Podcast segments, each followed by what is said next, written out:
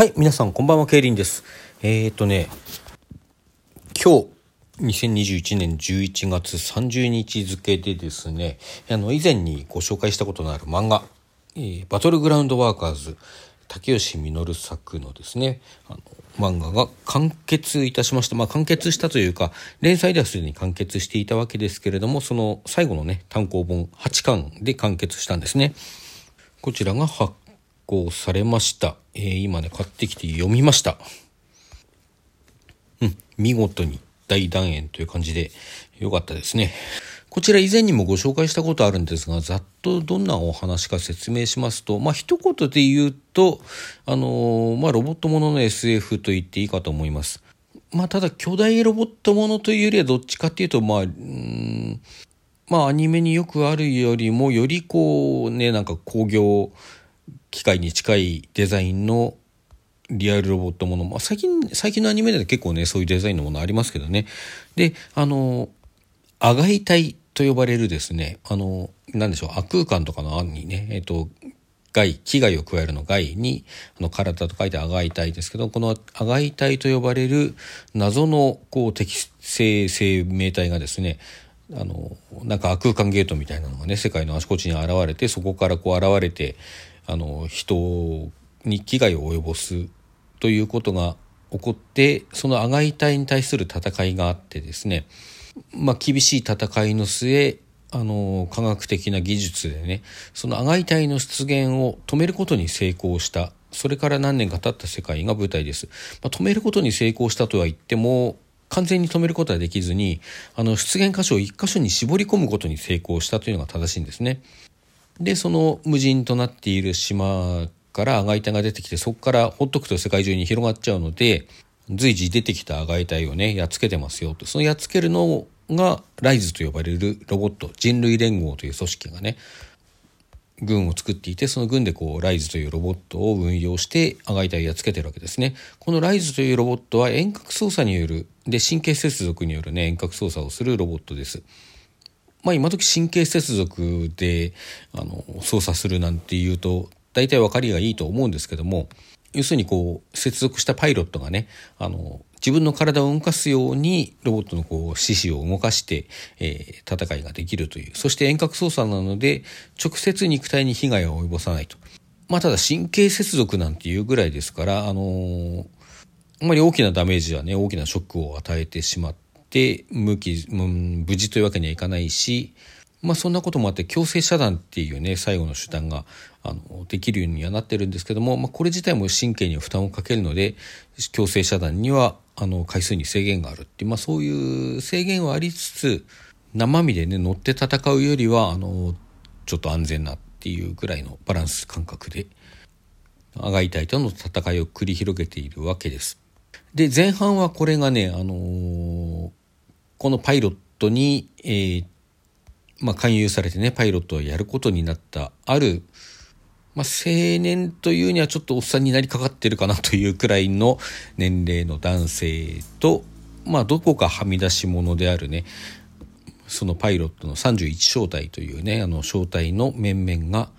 主人公となってアガイ隊との戦いそのどのように戦いを繰り広げていくのか今までこう就職してもいまいちだったねあのちょっと容量の悪いところのある主人公、まあ、凡人でありあの容量の悪い主人公がこうどのようにコツコツコツコツ努力してねそしてこう物事を諦めずにいることであの勝利をつかんでいくかというような話になってます。まあなのでね熱いお仕事ドラマっていうかお仕事漫画っていうかねそういう側面がすごく強かったですね。まあ、前半のクライマックスに出てくるねとあるセリフなんかは本当に熱い。であの今前半のクライマックス言いましたけどもそっから先がね後半に入ってからがちょっとこうびっくりするような展開が立て続けに起こります。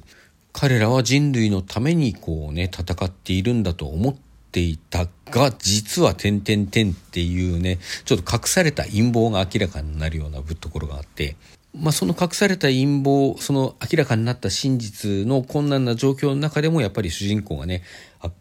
まあ、またその主人公に影響された周囲の人々があの諦めずに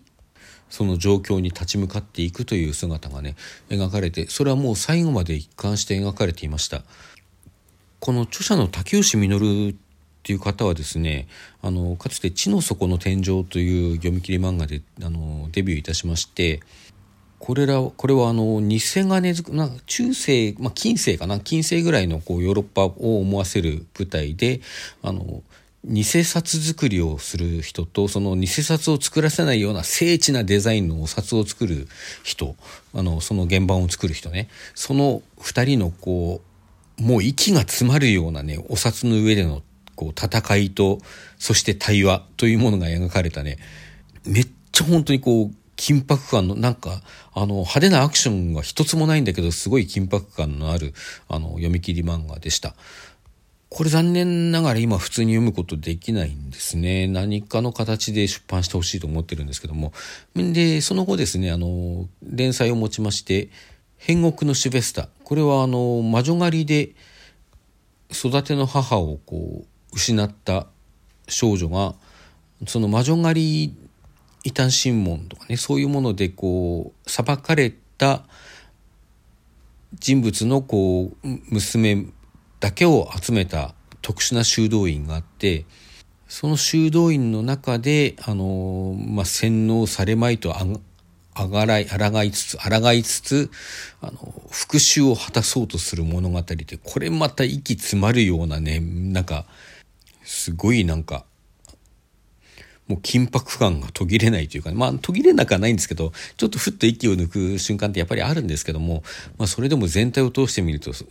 尋常じゃないこう、なんていうか切実さというか必死さというかそんな言葉じゃちょっと追いつかないようなねそういうものを感じさせるあの全6巻かな？7巻かな？まあそれぐらいの物語でした。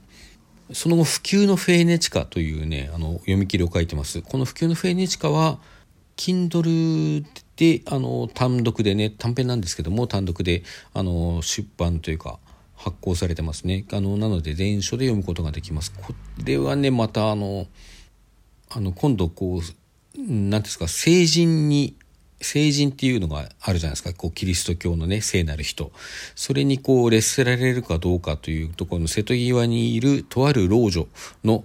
あの、これまでの半生を描く物語なんですけども、これがまたね、なんというか、やっぱり一つの目的のために、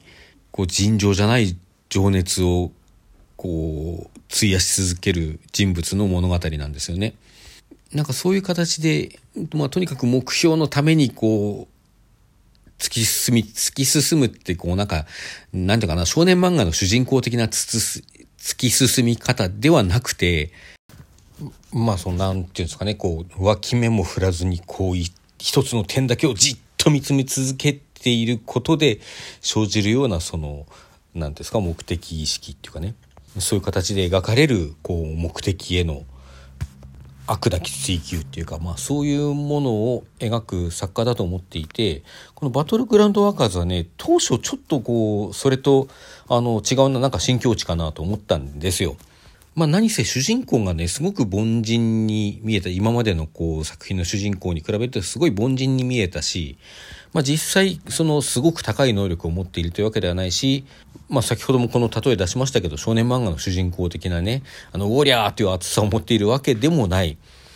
だからそれがこうそういう主人公がこう何か積み上げていくコツコツと積み上げていくっていう話だなというふうに当初読んでいたんですけどもまあ終わって全体を俯瞰してみるとこれもやっぱりこう一つのねあのー、自分の理想とする姿に対してあのー、諦めることをしないそこから目をそらすことをしないっていうそういう主人公とあのその周囲の人人々を描いた物語だったなということで実にあの終わってみると竹吉稔らしいこれも一作となったなというあの感じがあります。この最終巻でもねさすがにもう最終巻だけあってあのラストのこうクライマックス前後であのいくつかのどんでん返どんでん返しっていうのとちょちょっと違う違うかなでもいけると思ったものがやっぱりダメだったりそんでそのダメに見えた状況をまたどうやってひっくり返すのかみたいなねそういう駆け引きというかそしてその諦めないことで生まれる突破口あの部分的にご都合主義みたいに見えるところもあるかもしれないんですけれども、まあ、実はそれもねこう今までに積み上げてきたもののあの積み重ねがあってこそそこに生じているっていう部分があるのでね、まあ、私には全然そういうご都合主義的には見えませんでしたね。まあそしてこれね最終的にこうラスボスがいるんですけどもこのラスボスのねあの出自に関する言及がおまけページにちらっとあってですねこれがまあなんというかたまらんですねあのなんか考えなきゃいかんことだよなっていうふうなことを改めて思いましたまああのあえて言いませんけどあのご興味おありの方はね是非お読みになってみてください。まあ、そのねラスボスの出自に関する話というのはあのさらにその後後書きというかねちらっとこう欄外に書いてあったことを見るとこれ偶然らしいんですよ。偶然らしいんだけどその偶然から生まれた深みっていうのねこれもやっぱりあの一つの物語をこうそれこそ諦めずにね隅々までちゃんと描き切ろうとしているあのこの作者だからこそ生まれたねその偶然が生んだ深みというものであるんだと私は思います。まあ、とにかくですねあの何巻も何巻もある作品もね、まあ、そういう作品も面白いものたくさんありますけれども今から追うのは大変だっていう漫画もたくさんあるわけじゃないですか。そんな中ねこれあのまあ言ってみればたったのと言っていい冊数だと思います。8巻で終わりますのであのぜひお手に取ってみていただきたいなと思います。今のところねこの竹吉実さんの作品は外れないですね。なのでこの他の作品ね先ほどご紹介いたしました「変国のシュベスタ」「普及のフェネチカ」まああとちょっと読むこと困難ではありますけど「地の底の天井」ねまあ、ぜひぜひ機会を見つけてですね、あの、お読みいただければと思います。というわけで今回はこれで終了いたします。皆さんさようなら。今日も良い夜をお過ごしください。